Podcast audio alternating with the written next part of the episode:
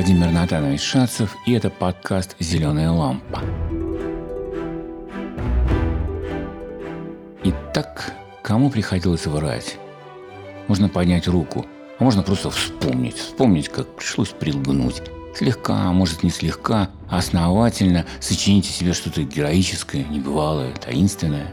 Помните «Сокровища земли» Надежды Тэффи? Там как раз в ролях, лгунах и лгуньях. А вот юмористический рассказ Аркадия Верченко «Костя». Он вроде бы почти о том же, и все-таки он другой. Так бывает у родственников. У двоюродных одинаковые ресницы и глаза, а носы разной формы, рты похожие, но изгиб губ чуть-чуть отличается. Потому что в одном случае улыбка, а в другом усмешка. Безусловно, Тэфи и Аверченко – родственные души. Их юмористические рассказы напоминают Антошу Чеханте, псевдоним молодого Чехова. Итак, послушаем рассказ Аверченко Костя. Просто послушаем или не просто, а задумываясь над тем, что слышим – Возможно, удастся не забыть о двух вопросах. В чем сходство между рассказами Тэфи и Аверченко, а в чем разница?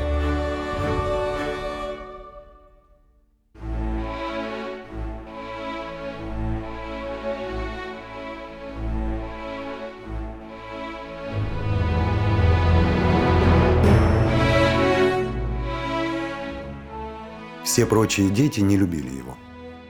Маленького – хрупкого, с прозрачным личиком и причудливо растрепавшимися каштанового цвета кудрями.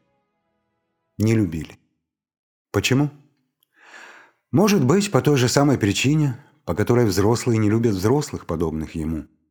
Светлоглазому, задумчивому Косте. Та и другая сторона меняет только возраст. А не любовь остается прежняя. У детей не любовь к Косте общая, дружная.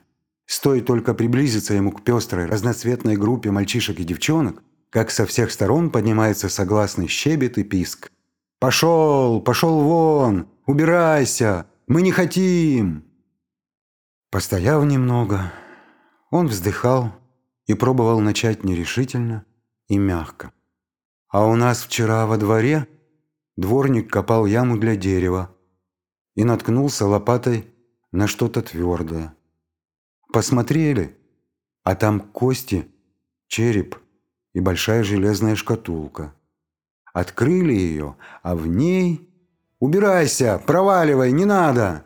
Вот еще и Богу лезет тут!» Снова он покорно вздыхал и отходил в сторону. Садился на нагретую солнцем скамью сквера и погружался в задумчивость.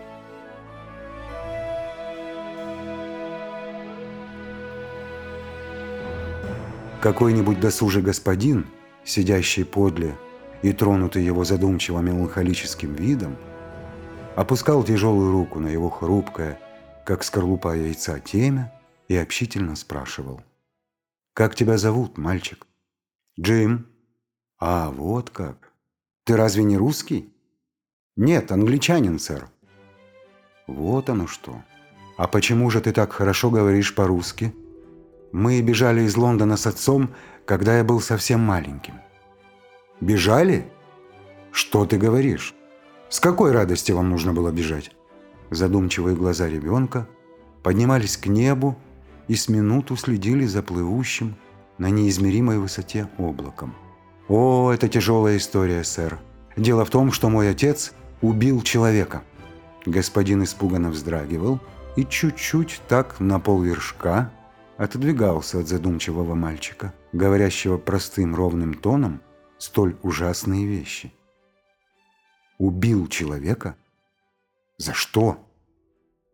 Вы знаете, что такое Сити, сэр? Черт его знает. Ну? В Сити был банк. Да и сейчас он есть. Так называемый голландский соединенный. Мой отец сначала служил там клерком, а потом, благодаря своей честности, сделался кассиром. И вот однажды ночью, когда он пришел привести в порядок немного запутанные счета, он увидел фигуру, крадущуюся по коридору по направлению к кладовым, в которых хранилось золото. Отец спрятался и стал следить. И кто же, вы думаете, это оказался? Директор банка. Он вошел в кладовую, набил портфель золотом и банковыми билетами и только вышмыгнул из кладовой, как отец схватил его за горло. Отец понимал, что если тот уйдет, то, конечно, вся вина за происшедшее падет на отца. Отчаяние придало ему силу. Произошла борьба, и отец задушил негодяя. В ту же ночь он пробрался домой, захватил меня, мы переплыли в какой-то скорлупе Темзу и бежали в Россию. «Бедная твоя головушка», — сочувственно говорил господин, трепля малютку по плечу. «А где же твоя мать?» «Сгорела, сэр». «Как сгорела?» Однажды лондонские мальчишки облили керосином на улице большую крысу и подожгли ее.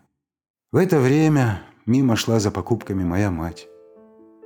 Горящая крыса в ужасе бросилась матери под пальто, и через минуту моя мать представляла собой пылающий факел. Ребенок, печально свесив голову, умолкал. А сердобольный господин чуть не рыдал над этим несчастным сиротой, на которого, казалось, было прокинут целый ящик Пандоры. «Бедный крошка! Ну, пойдем, я отведу тебя домой, а то и с тобой случится что-нибудь нехорошее». Джим тихо усмехался. «О, нет, сэр, со мной ничего не случится. Вы видите этот талисман? Он от всего предохраняет». Малютка вынимал из кармана деревянную свистульку и доверчиво показывал ее своему спутнику. «Что же это за талисман?» «Мне его дала одна старая татарка в Крыму. Мы, я помню, стояли с ней на высоком обрыве у самого моря. И что же? Только она мне его передала, как сейчас же оступилась.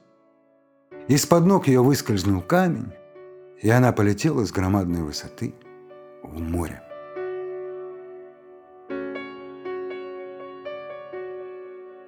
Чудеса. Прямо-таки чудеса. Так ты вот здесь и живешь? Ну, прощай, Джим. Будь счастлив, милый мальчик.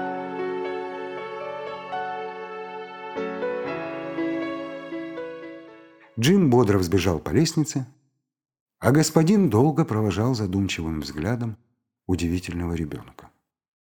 Так долго стоял он, что швейцариха с подтыканной юбкой подходила к нему и спрашивала. «Вы к кому?» «Я ни к кому». «Скажите, кто этот мальчик, который взбежал сейчас по лестнице?»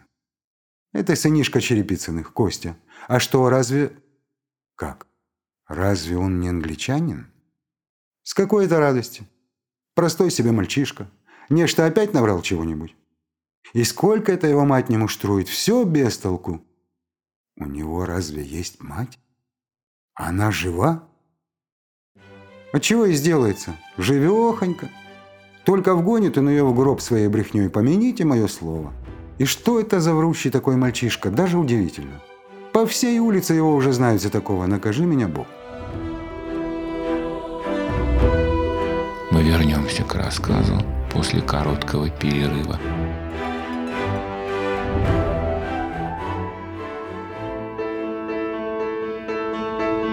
Я бы хотел воспользоваться этим перерывом для того, чтобы напомнить самый удобный способ прослушивания «Зеленой лампы» для любого другого подкаста – это специальное приложение на вашем смартфоне. Такие приложения сами следят за появлением новых эпизодов, автоматически скачивают их на телефон. Таким образом, вы никогда не пропустите наши выпуски и сможете включать их своим детям даже там, где отсутствует подключение к интернету. Подробная инструкция о том, как это можно сделать, вы можете найти на нашем сайте lampa.fm в разделе «Подписка». Это абсолютно бесплатно.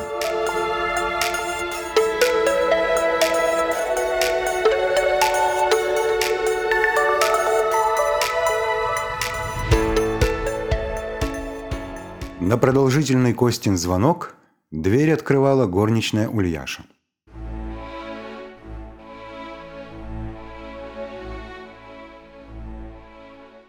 «Где это вы, Костенька, шатались до сих пор?» «На улице задержался. Там нашего дворника Степана э, автомобилем переехала.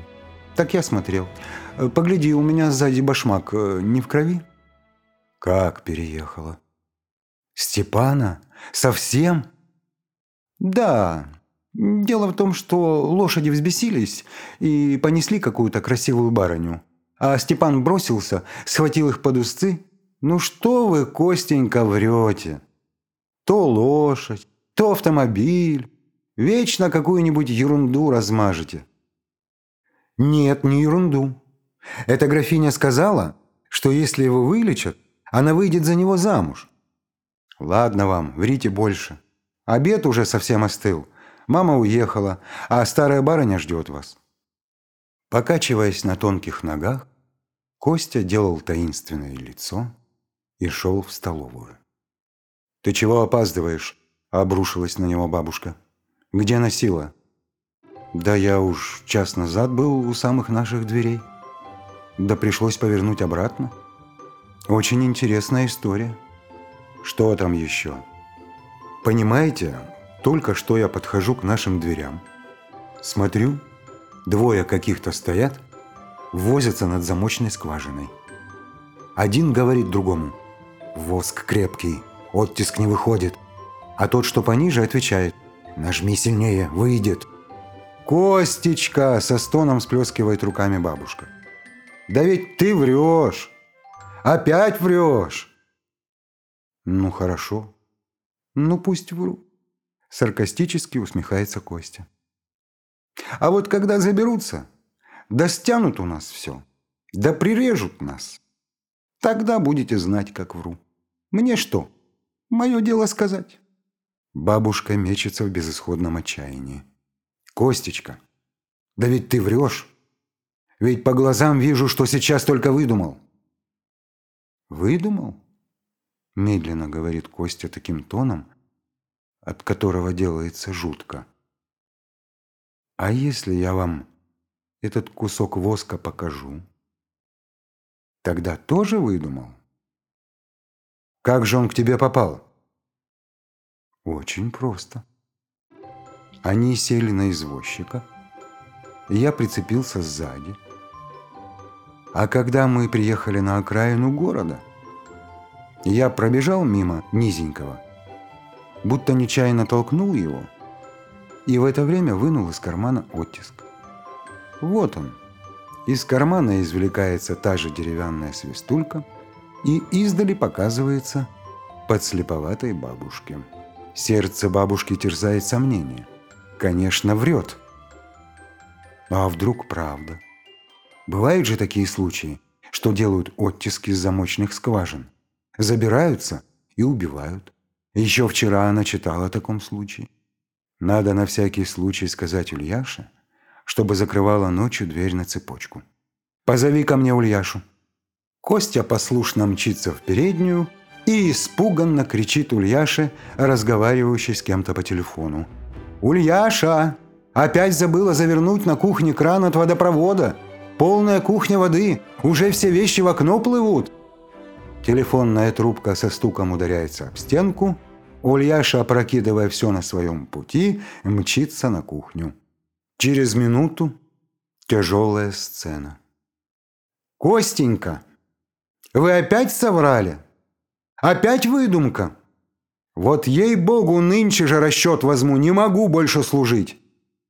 Мне показалось, что вода течет. Робко оправдывается Костя – глядя на разъяренную девушку молящими глазами. Мне шум воды слышался. Бог его знает, этого кроткого, безобидного ребенка. Может быть, ему действительно показалось, что два господина, мирно закурившие на их площадке папиросу, на самом деле пытались снять восковые слепки с замков.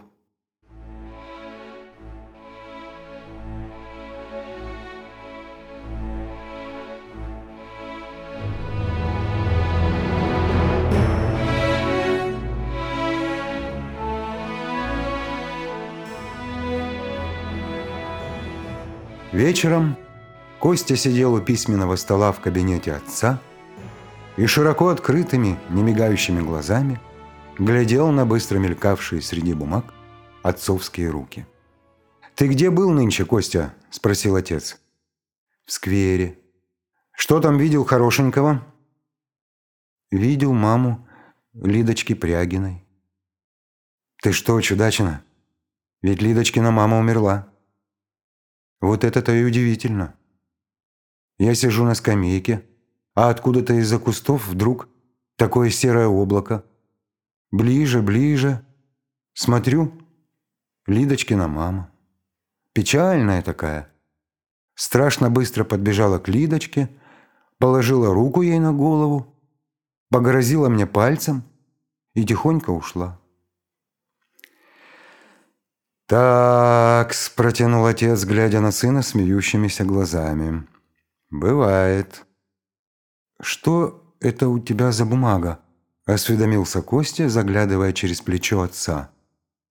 «Пистолет нарисован». «Это?» «Это, брат, счет из оружейного магазина. Я револьвер покупал для нашего банка». «Револьвер?» Да, нашему артельщику, который возит деньги. Револьвер?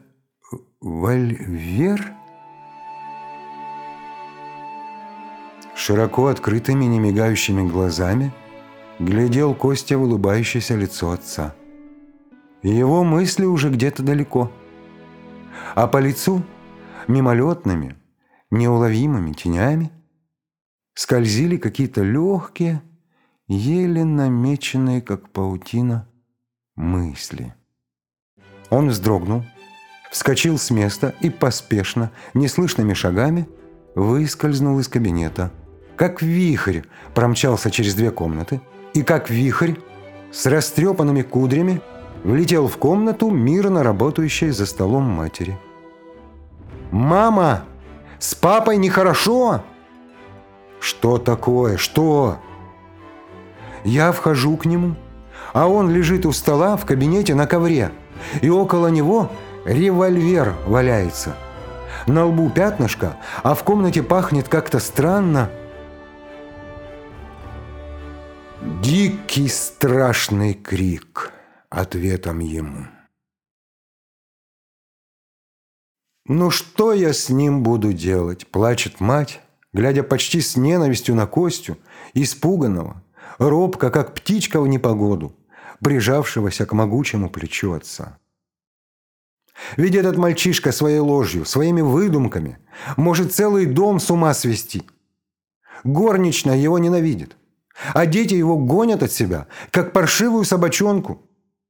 Прямо какой-то жуткий ребенок. Ну ты себе можешь представить, что с ним будет, когда он вырастет? «К сожалению, представляю», – в полголоса говорит отец, прижимая к плечу каштановую, растрепанную голову неудачливого своего сына. Вырастет он, и также его будут гнать все от себя, не понимать и смеяться над ним. «Да что же он будет делать, когда вырастет?» «Милая», – скорбно говорит отец, качая сидеющей головой. «Он будет поэтом.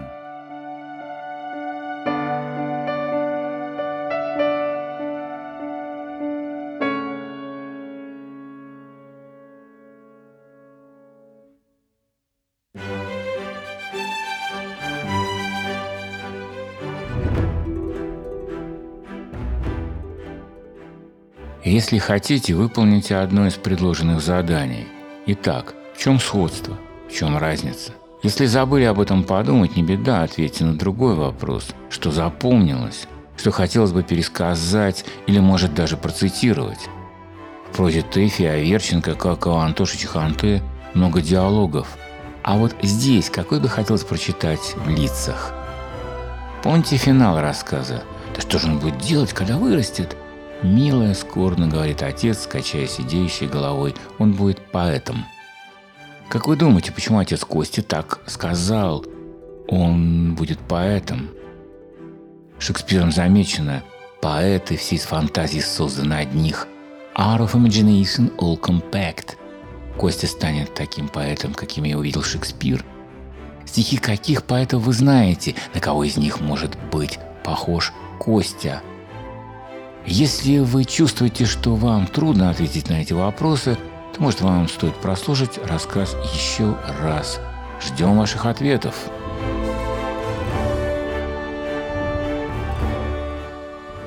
Над подкастом работали я, учитель литературы Владимир Натанович Шацев, актер Игорь Барсигян, композитор и звукорежиссер Алексей Шманев, администратор проекта Даниил Фрейнг.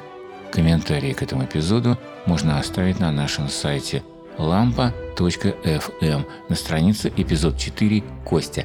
Не забудьте на нас подписаться и рассказать о нас своим знакомым. До новых встреч у зеленой лампы.